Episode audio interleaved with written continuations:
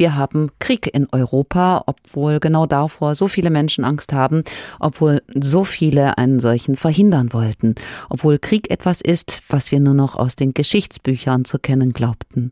Maria Carlos ist Producerin im Studio Kiew, also eine Art Technikerin. Sie hat uns geschildert, wie sie diese Angriffe am frühen Morgen erlebt hat. Heute Morgen ziemlich früh, als ich noch geschlafen habe, habe ich dann heftige Explosionen gehört. Ich wohne in Kiew auf dem linken Ufer von der Stadt in Donetski Bezirk und da konnte man definitiv so drei, fünf heftige Explosionen hören.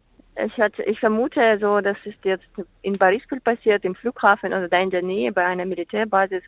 Und dann habe ich meine Sachen gepackt bin ins Auto eingestiegen und habe versucht, jetzt aus Kiew rauszukommen.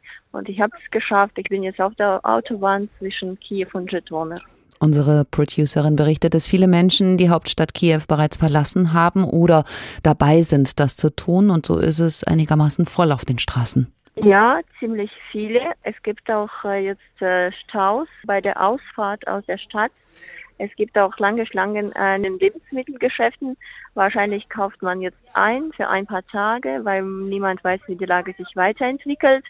Und außerdem gibt es auch jetzt wahnsinnig lange Schlangen an den Tankstellen, auch außerhalb von Kiew. Auch auf der Autobahn sind diese Schlangen nicht kleiner.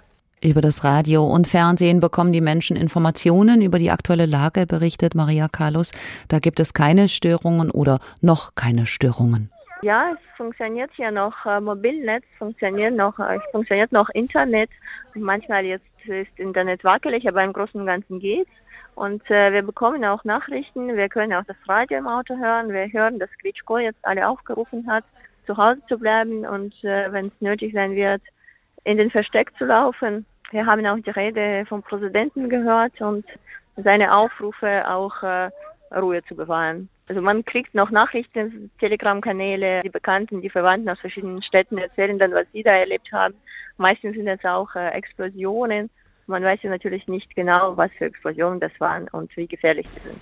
Überall in der Ukraine soll es Angriffe und Explosionen geben. Das bestätigt auch Maria Kalus. Ja, also ich habe zum Beispiel auch Kontakt aus Dnipro, aus der Stadt Dnipro. Da hat man auch dasselbe gehört wie wir aus Kharkiv. Kharkiv wird auch beschossen, so sagen einfach die Verwandten, die Bekannten von uns. Es gibt auch Meldungen, dass äh, Flughäfen, Militärbasen in Ivano-Frankivsk und Lviv und in Lutsk, äh, so in vielen Großstädten der Ukraine, unter Beschuss waren. Maria Carlos, Producerin im Studio Kiew, wohnt in Kiew und ist mit dem Auto unterwegs hinaus aus der Stadt, nur noch weg. Deshalb bitten wir, die Tonqualität zu entschuldigen. Wir haben sie auf dem Handy erreicht.